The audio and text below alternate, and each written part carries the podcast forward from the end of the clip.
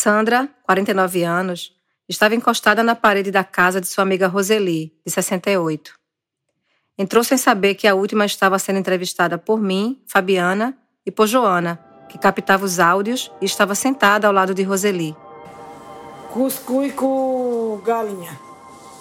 Eu só compro só galinha, que essa mesmo é o que o pobre pode comprar, né? Sim. Falávamos sobre as dificuldades enfrentadas por Sandra para dar conta das despesas de alimentação, moradia e tudo mais. Eu sinto, todo mundo sente, né? Porque do, de, dos tempos para cá tudo mudou, tudo mudou, como era, não era que nem antes, né? Carne de boi é caro, né? É o que o pobre não pode comprar. E o São João, tá animado para dançar o São João? Deus queira que seja tudo em paz, né? Ele deu as costas, tá vendo? Tá oferecendo café, tá vendo? Olha, tá vendo aí? Eu vou limpar. Dona Sandra. Um papagaio que repetia constantemente: quer café? Também fazia parte do grupo. Roselide Araújo, muito solitária depois que a filha morreu por conta de uma doença, o trata como filho e o batizou de Charlinho. Sem saber, Charlinho, o papagaio, ao oferecer café para toda visita que passa, coloca a dona em uma saia justa da economia.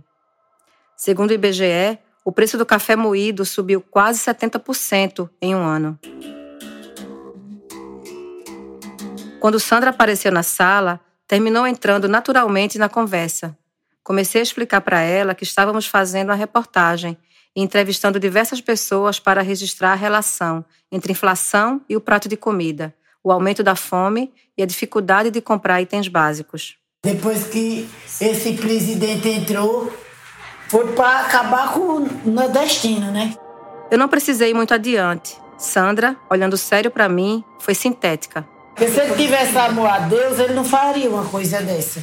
Que a, a, a, é, a caristia vem através dele. Tudo que se passa é pela mão dele.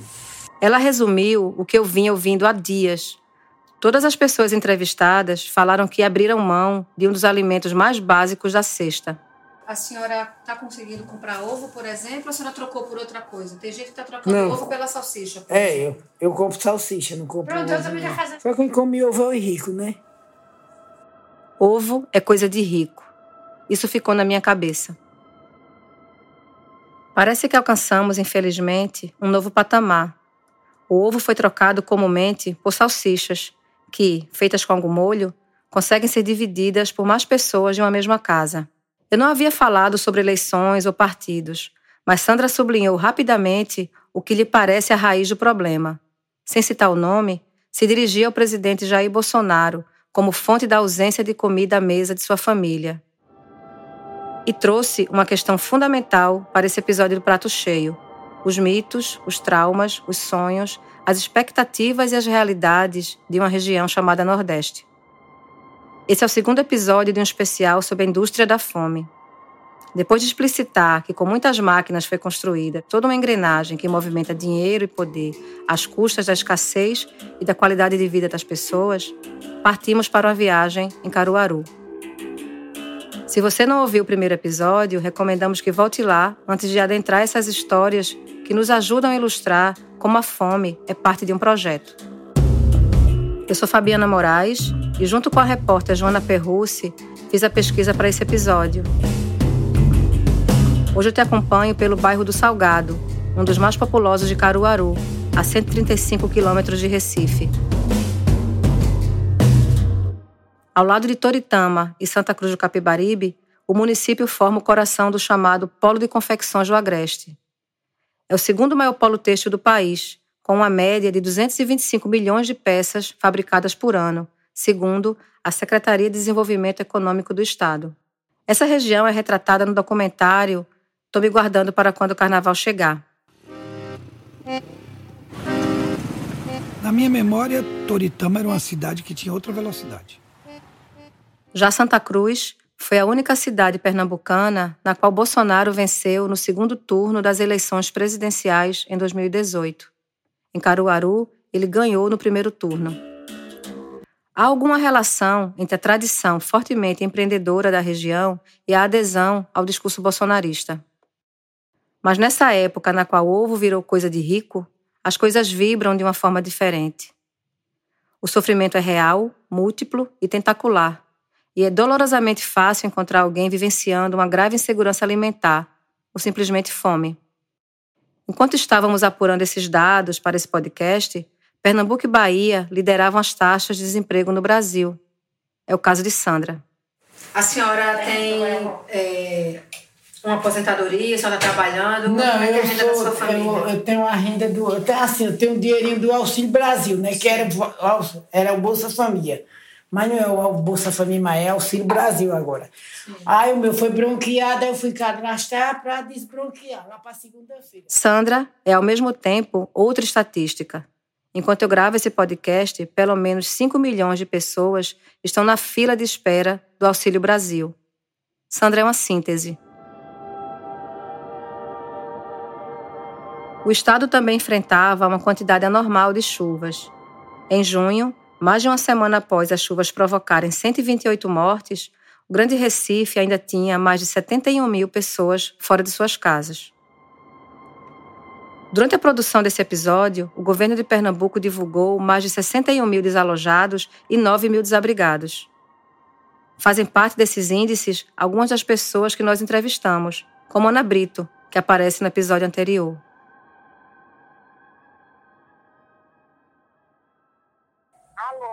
Josilene? Oi? Oi, Josilene, Fabiana. Um salário mínimo é o valor médio que Josilene Silva e o marido recebem juntos em um mês, após passarem todo o dia e parte da noite trabalhando na costura e na finalização de shorts infantis. Eu vou repetir: um salário mínimo por duas pessoas trabalhando dia e noite todos os dias. A indústria da fome se atualizou. E não é só uma, são várias indústrias.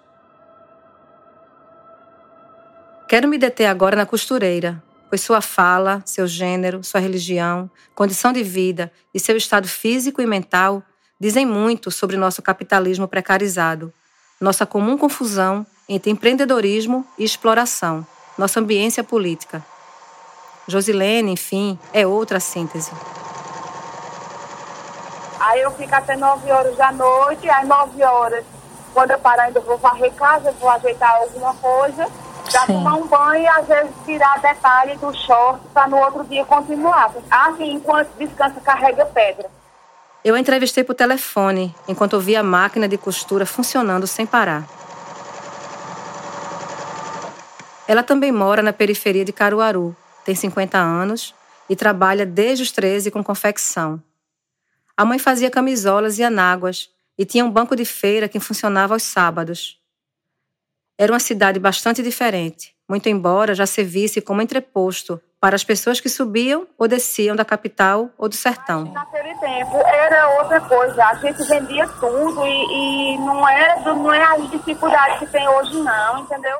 Não havia polo, não havia feira da Sulanca, onde hoje é feito o comércio de roupas e calçados e atrai compradores de todo o Brasil. Jesus Alvaro, restaurante O Rei do Baiano. Aposta Camalhas. Eu não vou mais para feira, hoje em dia eu não trabalho mais dessa forma, eu trabalho para os outros. Veja como mudou. Sim. Eu trabalho pegando peça dos outros. Josilene tem duas filhas adultas que já saíram de casa. Hoje, ali, vivem ela, o marido e dois cães pelos quais a costureira nutre enorme afeto. Isso me fez pensar, lembrando de Roseli e seu papagaio, o quantos animais são importantes para almas machucadas. Quando pergunto quantas horas por dia ela trabalha, vem um riso com alguma ironia, daqueles que a gente dá frente a uma situação meio absurda. E eu continuo a ouvir o barulho repetitivo da máquina. Volto sete horas da manhã, eu vou dormir meia-noite. Só trabalhando. Só se eu não estiver na máquina, mas eu estou virando algum detalhe do short para no outro dia continuar. Entendeu? Agora na máquina, na máquina mesmo, hoje em dia, porque eu já estou muito doente, eu só fico até 9 horas da noite. Eu lembro de uma passagem de um livro do filósofo Achille Mbembe. Atualmente, os trabalhadores e trabalhadoras não mais disputam por uma vaga, mas pela oportunidade de serem explorados. O trabalho que eu, você e Josilene conhecemos, aquele do momento em que anáguas e camisolas eram itens disputados em bancas de feira, não é nem sequer sombra no contexto do empreendedorismo, da plataformização, das obras gigantescas.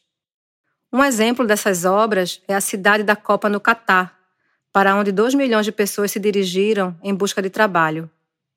Do início das obras, em 2011, até 2021, 5.927 pessoas, imigrantes de lugares como Índia, Nepal, Sri Lanka e Bangladesh, haviam morrido.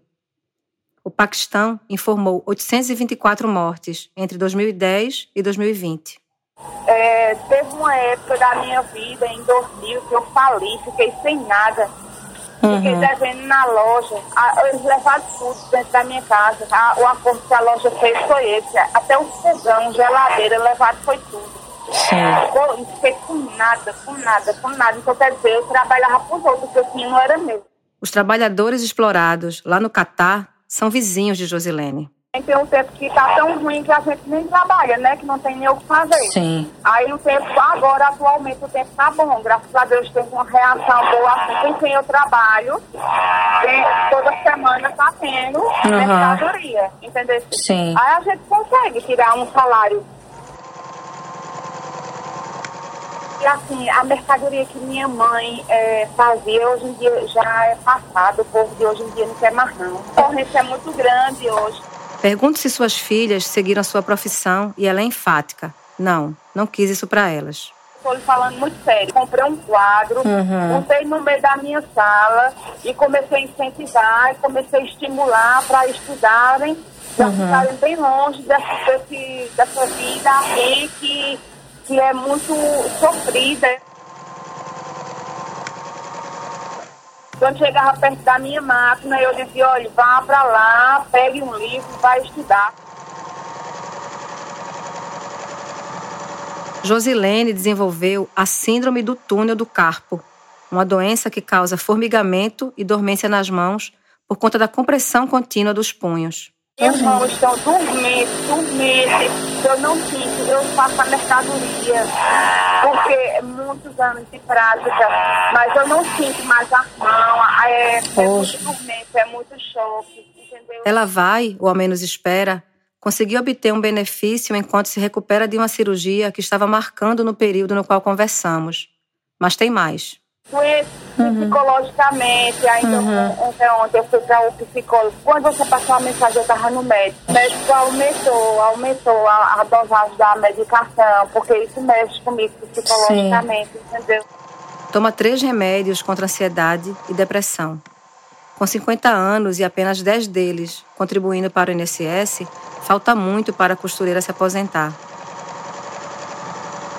Com certeza, porque a pessoa trabalha, assim, é até uma frustração, Fabiana. Uhum. Porque você trabalhar uma vida sozinha, você espera um dia melhorar em algum aspecto. É como se eu não saísse do santo, a sensação que eu tenho é porque eu esperava coisa melhor para a minha vida. Eu pergunto como a sua família está conseguindo se alimentar.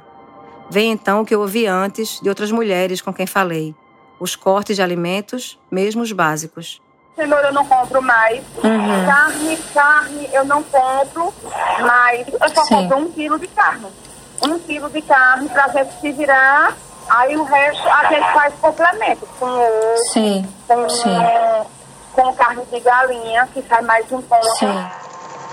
Josilene, assim como Ana e Aline, presentes nos áudios diários que ouvimos no episódio anterior, é evangélica.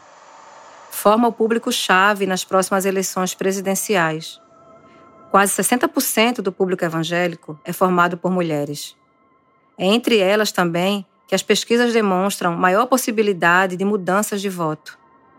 Escutando essas evangélicas, entendemos o porquê. São elas que estão na linha de frente de casas com filhos, geladeiras vazias e contas para pagar. Precisam gerenciar marido, crianças e muitas vezes, por último, a si mesmas.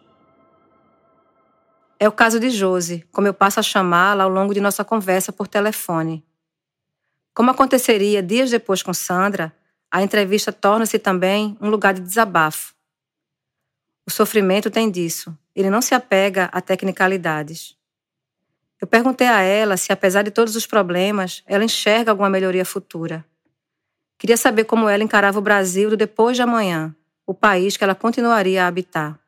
Mas mulher, a pessoa vai ficando sem força, sem entender de lutar. Uhum. Qual é a expectativa que eu posso ter de, de, de futuro melhor? Se for Uhum. isso que você fazer.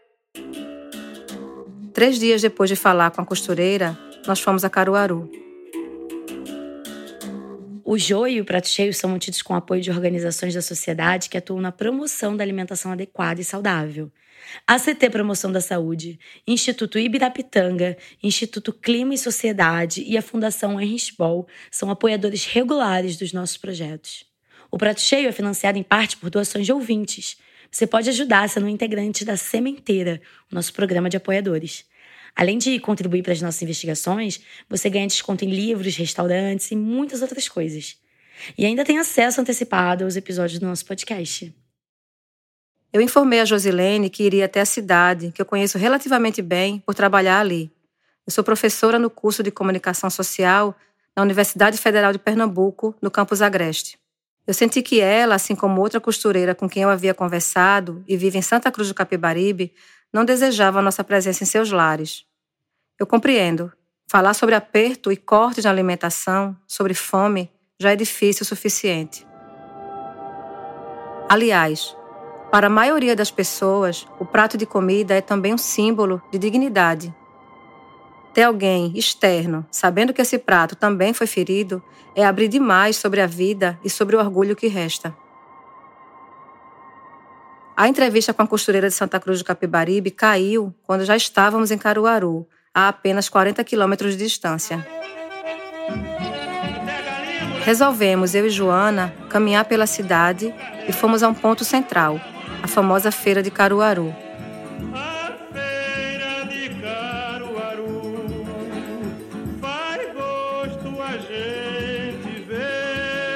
Se no imaginário nacional ela ainda é composta por bonecos de barro e peças de couro, a realidade é que o espaço é mais tomado por cópias de marcas como Nike ou Adidas do que por artesanato.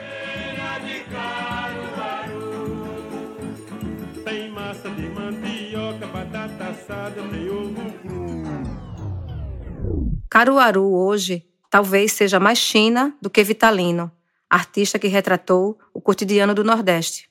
O que será que Luiz Gonzaga iria achar da nova feira de Caruaru? Estávamos caminhando no local quando fomos abordadas por Maria Cristina da Silva, 44 anos, e o pequeno Guilherme, de 3. Maria nos pediu uma ajuda e disse que estava ali, mas vinha de mais longe, Pesqueira, cidade a cerca de uma hora da chamada capital do forró. A bolsa está até aqui, ó. Não vou negar para a senhora, não, porque se eu negar para a senhora, Jesus castiga eu. Então, estou até com a bolsa seca aqui, ó. Que eu vim ver se eu arrumar alguma coisa, mas até agora não arrumei nada. Que hora a senhora chegou aqui hoje? Cheguei logo cedo, filha. Era meio-dia e ela ainda não tinha conseguido nada. Eu Vou falar sincera à senhora. Eu vivo no sofrimento por causa que tem um papel de energia para pagar, tem um papel de luz, bujão de gás subindo.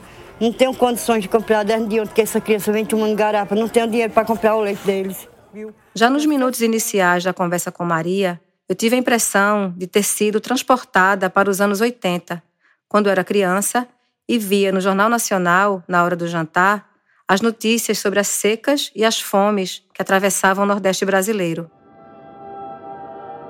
Eu via, de dentro de uma casa em um morro recifense, o chão rachado e as crianças muito magras. Me espantava. Como eu podia ser pobre e elas pareciam ser tão mais pobres do que eu? Onde elas moravam? Se éramos nordestinas, mas vivíamos em países diferentes, separadas por uma tela e pela voz grave dos apresentadores do jornal. 40 anos depois, eu encontro uma dessas crianças. Ela é uma mãe que saiu para mendigar e não havia tomado café de manhã. Eu sim. Nós continuávamos em países diferentes. Ontem de noite fui dormir com um punhado de farinha seca e um bocado de, de- e um copo d'água por causa que não tinha o dinheiro para comprar o leitinho dele. Ontem eu chorei tudo abraçado com meus filhos por causa que não tem, procurei, pro- procurei. Nos quatro cantos da parede não achei nada para dar para meus filhos comer. Eram justamente os alimentos sobre os quais eu ouvi os repórteres, as vozes graves, falarem na TV. O radicalismo da situação. Nós não estávamos nos anos 80. Não tinha voz de apresentador de TV falando de seca.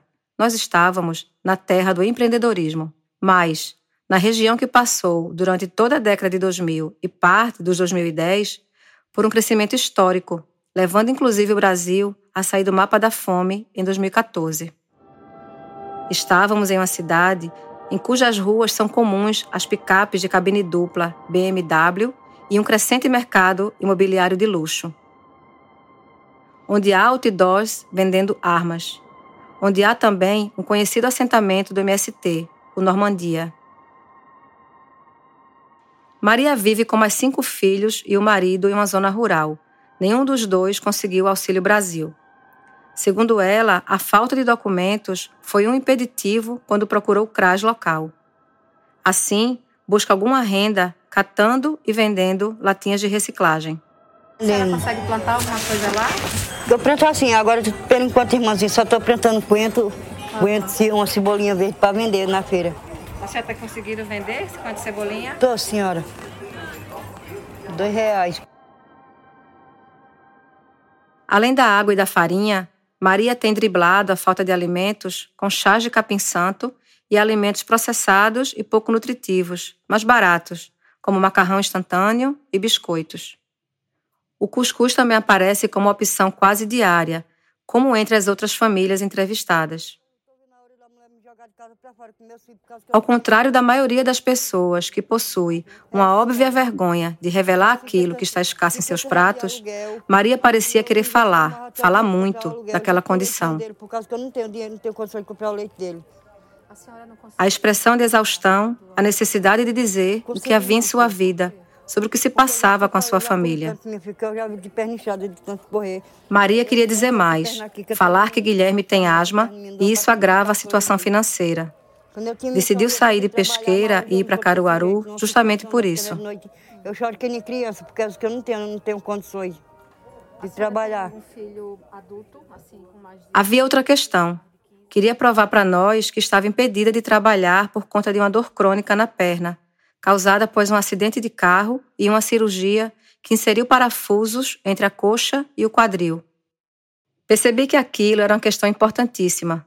Não parecia uma encostada, uma preguiçosa, adjetivos facilmente ouvidos por pessoas em situação de medicância. Diz que quer nos mostrar parte do corpo nas quais estão as cicatrizes. Dizemos, tanto eu quanto Joana, que não é necessário, mas ela vai em frente e ali mesmo, no meio da feira, levanta a saia e exibe a antiga ferida.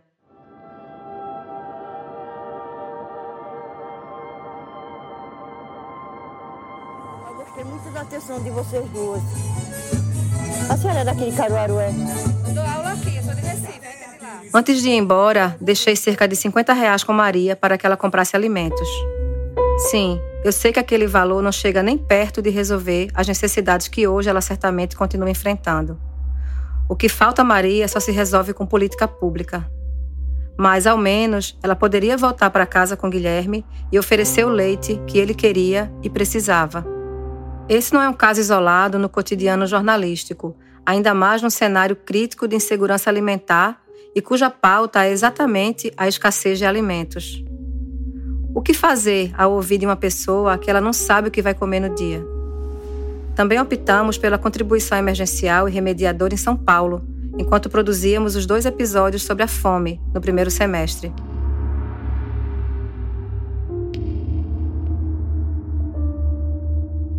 A poucos metros de Maria, um caminhão descarregava enormes pedaços de boi. Três homens se revezavam no trabalho, seguindo do interior do veículo até o espaço amplo do mercado de carne.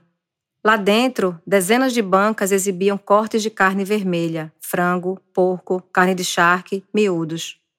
O mercado é uma espécie de ilha de abundância, cercada por necessidade de todos os lados. Aquele era um lugar importante para falar sobre a atualidade apertada da mesa de milhões de brasileiras e brasileiros. Se ovo é coisa de rico, a carne de boi é agora comida de milionário, é coisa para dia de aniversário ou dia de festa. É perto do meio-dia e quase todas as bancas estão com poucas pessoas. O movimento costuma ser maior nas primeiras horas da manhã. Mas, na verdade, o movimento não é grande coisa já há algum tempo. Vejo, em uma das bancas, uma senhora alta conversando com um senhor de roupa vermelha e gestos amplos, muito animados. Diga, senhora. É Adeilson da Silva, 49 anos, extremamente simpático e receptivo à nossa aproximação. Né? Nós somos, tem que ser, né? Como Jesus na vida. A gente tem que estar triste por quê? Andando, falando, vendo. O que acontece hoje naquela banca é a tradução dos números que eu citei há pouco. Mil quilos, 800, 900 quilos. Essa base. Coisa que eu vendia quase 4 mil quilos. Desde o início, Adeilson procura relacionar o cenário desanimador à pandemia, traçando um demarcador dos melhores culpados pela situação.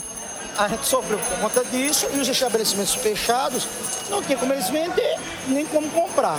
E a gente fica impossibilitado. Essa foi uma questão interessante e reveladora. As mulheres que nós entrevistamos atribuíram o estado das coisas ao governo federal, ou melhor, ao presidente. Os dois homens presentes mostraram um comportamento diferente. Cara, influi também. Os fornecedores sofrem também na venda para a gente e o atravessador que compra o gado para revender, né, também. Então, um desencadeia o outro e todo mundo sofre. E a gente, infelizmente, tem que repassar para justamente. Eu pergunto como ele equilibra a difícil conta da manutenção do cliente versus a carne mais cara que ele compra via atravessador. Às vezes eu divido né, o lucro com o cliente. Ou seja, 100% de 50%, 55%, 60%. É, não, eu só repasso aquilo que um pouquinho que aumentou para mim para não perder a clientela que tem a fidelidade com a gente há anos, né? Na pequena banca, a carne mais em conta era o chambaril com osso, ou ossobuco. O quilo saía por 23 reais. Sem osso, a carne de segunda custava R$ 33. O corte mais caro era o filé mignon, por 60 reais. Sua alimentação da sua família afeta, afe- foi afetada também? Como é que o senhor está... Não, para mim não. Sabe por quê? Porque quando a gente fala, muita gente, não, porque carne aumentou, cesta básica aumentou.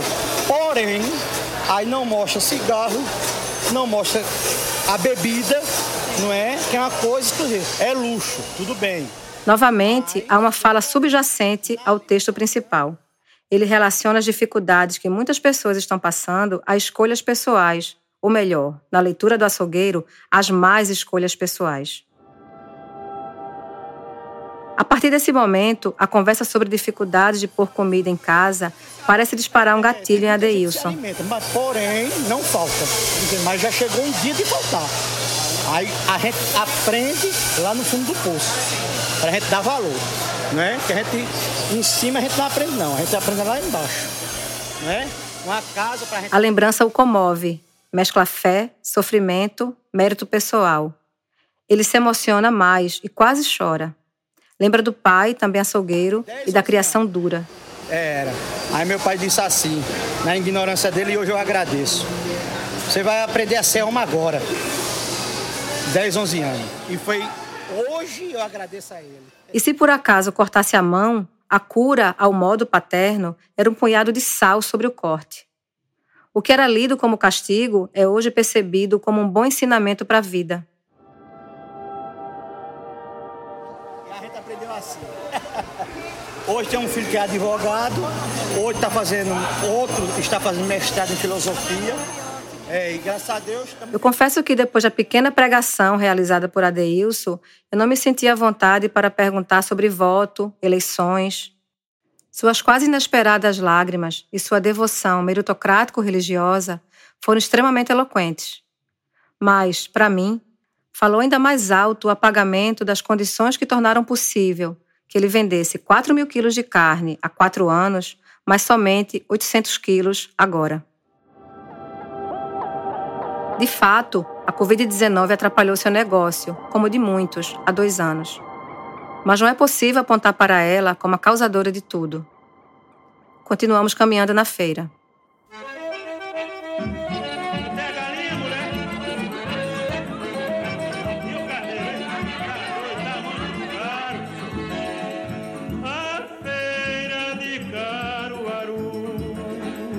Vemos uma banca grande, com boa oferta de frutas, legumes e folhas. Um jovem está à frente e me aproximo. Começa a falar da matéria e ele diz que a banca é da sua mãe. Acenamos para ela. É Dona Zizi, 52 anos, há cerca de 30, negociando ali. Começamos a conversar e um homem fica mais ao lado, nos acompanhando, meio desconfiado, mas sem se envolver na conversa. Eu resolvo me concentrar em Zizi, afinal, ela é a dona do negócio. Ela nos conta que, para não ter prejuízo com frutas desperdiçadas ou apodrecidas, tem adquirido menos produtos. Porque, em vez de comprar um quilo de tomate, ela compra meio quilo, entendeu? Para dividir para tomate, cebola, molho de coentro.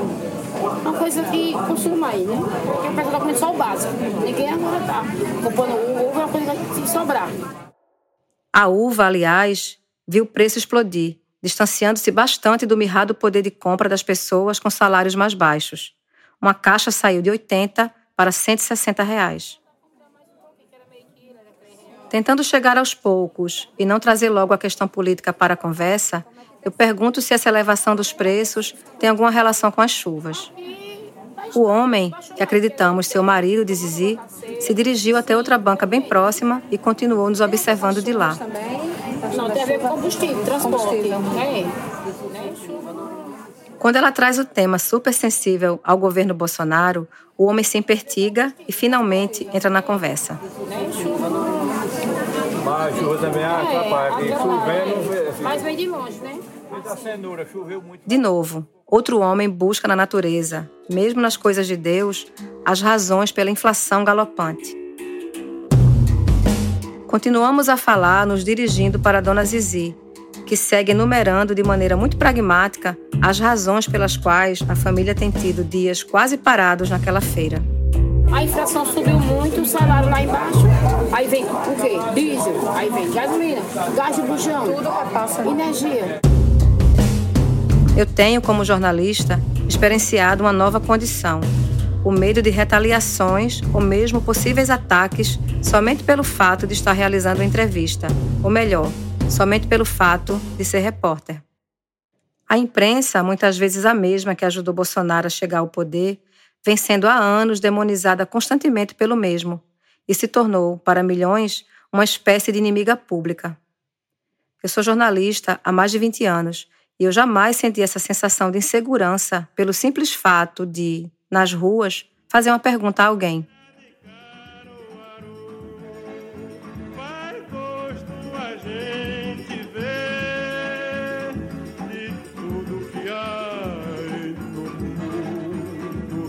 Saindo da feira, nós andamos pelo bairro do Salgado. Evocando a famosa canção cantada por Luiz Gonzaga para falar da feira de Caruaru, ali tem de tudo que há no mundo: mercadinho, loja de celular, sapateiro, açougue, agiota, abridor de letra, bric-a-brac, rezadeira. Tem até um papagaio que pergunta constantemente, muito educado, se a visita quer café. Ainda assim, uma das palavras que mais aparece aqui é falta a outra, Fome. Ambas feitas de personagens de uma história que, como já falamos no episódio anterior, parece ser impossível de findar. Mais que isso, que insiste em ser escrita com palavras de dor e desgaste para que possa existir salvação em forma de exploração. Durante semanas, Josilene e sua máquina de costura ecoam, a fala de Josilene é a expressão mais bem acabada de um Nordeste atravessado por uma modernidade precária. É o manifesto do esgotamento de uma pessoa, de uma era em que trabalho e fome deixaram de ser opostos. Nordeste é uma ficção, Nordeste nunca houve. Nesse ponto, há, de novo, um desmonte de um povo que é visto como destinado ao sofrimento. Não sou da nação, dos condenados não sou do sertão dos ofendidos, você sabe bem, conheço meu lugar. A fome, definitivamente, não é um mal do passado, mas algo próprio da contemporaneidade. A pesquisa desse programa foi feita por mim e por Joana Perrucci. O roteiro é meu, com apoio de João Pérez e Luísa Coelho. A edição e criação de som é de Vitor Oliveira. As redes sociais ficam a cargo de Brenda Vidal e Natália Iwazawa. A produção executiva é de Luísa Coelho. O design é de Denise Matsumoto e Clara Borges. Obrigada por ter ficado com a gente até agora e até mais.